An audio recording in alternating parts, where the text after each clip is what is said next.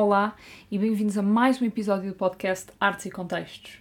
Eu sou a Laura e hoje vamos estar a falar de um assunto que me é muito querido, Midsummer, de Ari Aster.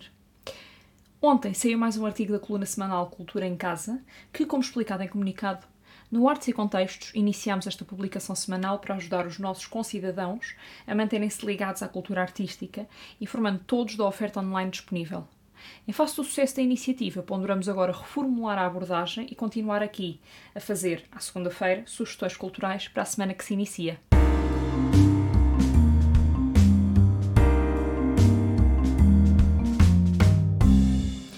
Ora, hoje vamos abordar o filme Midsummer de Ari Aster de um ponto de vista histórico, em volta da cultura pagã medieval na Europa e na Suécia, como caso de estudo. O realizador entendeu o funcionamento estrutural destas culturas e só assim foi capaz de transpor estes aspectos para o filme. Podem aproveitar e passar pelo nosso website e ler o artigo sobre o filme da autoria da Maria da Luz Pinheiro. Quando começamos a ver o filme, somos outsiders desta complexa história, tal como os estrangeiros que chegam à Suécia a convite de um amigo para celebrar o Midsummer, o solstício de verão. É-nos apresentado o culto Arga, cujo nome é correspondente a uma região na Suécia, este culto é uma compilação feita por Ari, através das festividades, tradições, superstições, mitos e músicas pertencentes ao folclore sueco. E são esses mesmos mosaicos que vamos analisar.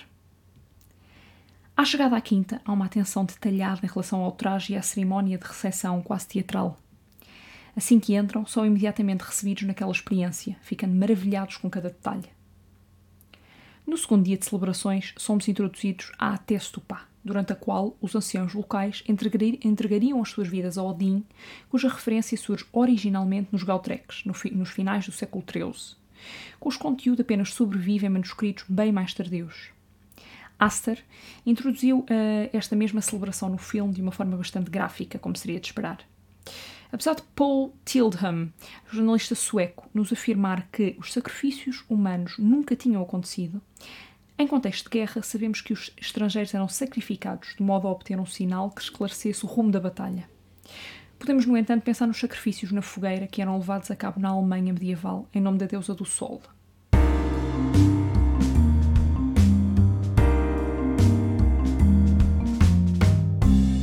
O culminar da cerimónia dá-se com a coroação da May Queen, uma herança germânica.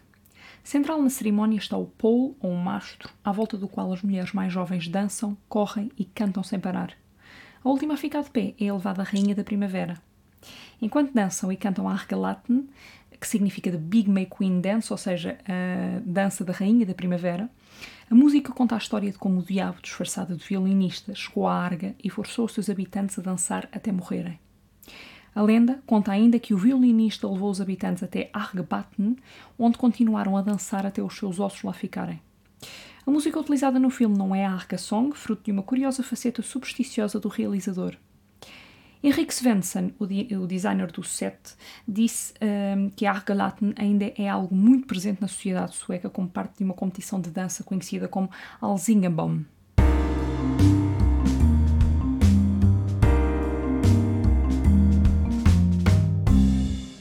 Outro dos elementos fulcrais presentes no filme são as runas. Estas são para ser lidas segundo os preceitos de Udark, muito popular nos círculos ocultos. Estão presentes no filme, nas paredes, na pedra, nas roupas e nos têxteis. A maior parte das runas sobreviventes datam dos primeiros anos da presença cristã. Antes da edificação de igrejas e dos seus respectivos adros, a presença de cruzes em pedra continham runas marcando a presença de um novo culto sobre o outro. Os académicos pensavam que estas runas em pedra, sem quaisquer símbolos cristãos, eram inspiração pagã, apesar de haver a possibilidade de terem sido produzidos pelos próprios cristãos como forma de cristianizarem o símbolo pagão. Apesar dos exemplos sobreviventes datarem da presença cristã na Escandinávia, foram interpretados pelos clérigos como algo diabólico. As runas têm uma linguagem simbólica muito específica com o filme.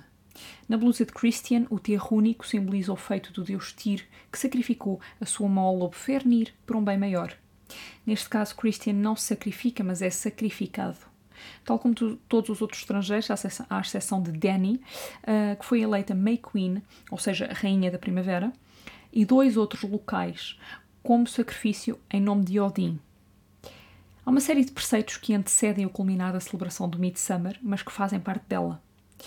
Este pequeno mundo construído por Astor está meticulosamente desenhado, recorrendo a diversos aspectos inerentes ao folclore.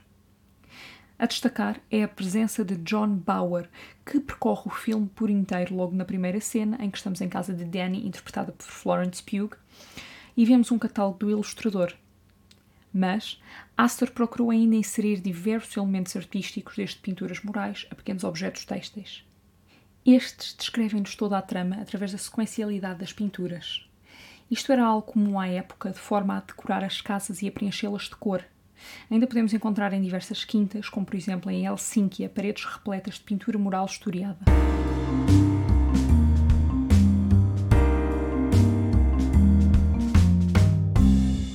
A arte folclórica presente no filme surge logo no tableau de abertura e nos dormitórios. Junto de Helsínquia, há sete quintas que constituem património da Unesco pelas suas paredes profusamente pintadas datadas dos séculos XVIII e XIX. O filme permite-nos fazer uma, uma série de paralelismos entre a iconografia dentro e fora da trama. Neste caso, vemos as folionas a dançar à volta do maypole no sentido relógio, e uma das pinturas murais historiadas mostra-nos isso mesmo. No entanto, se olharmos para a pintura Ang Salvor, de Niels Blomer, verificamos imediatas semelhanças. Vemos as alva, ou seja, os elfos, que por vezes são descritas como seres femininos, pequenas fadas, mulheres adultas ou espíritos que dançam na névoa. Estas figuras são originárias das divindades Dizer, ligadas à machia Seid. Ainda hoje, a palavra disse é sinónimo de chuva miudinha ou nevoeiro em sueco. Estes seres têm capacidades de sedução e é possível fazer uma analogia entre estes elfos e o homem seduzido através de Maia e Christian, respectivamente, através de um feitiço.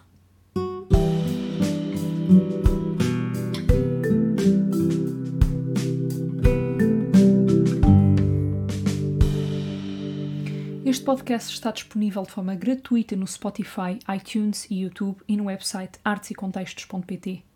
Obrigada por terem assistido a este episódio, subscrevam a nossa newsletter e sigam as nossas páginas de Instagram, Facebook e YouTube. E não se esqueçam, deixem a cultura entrar.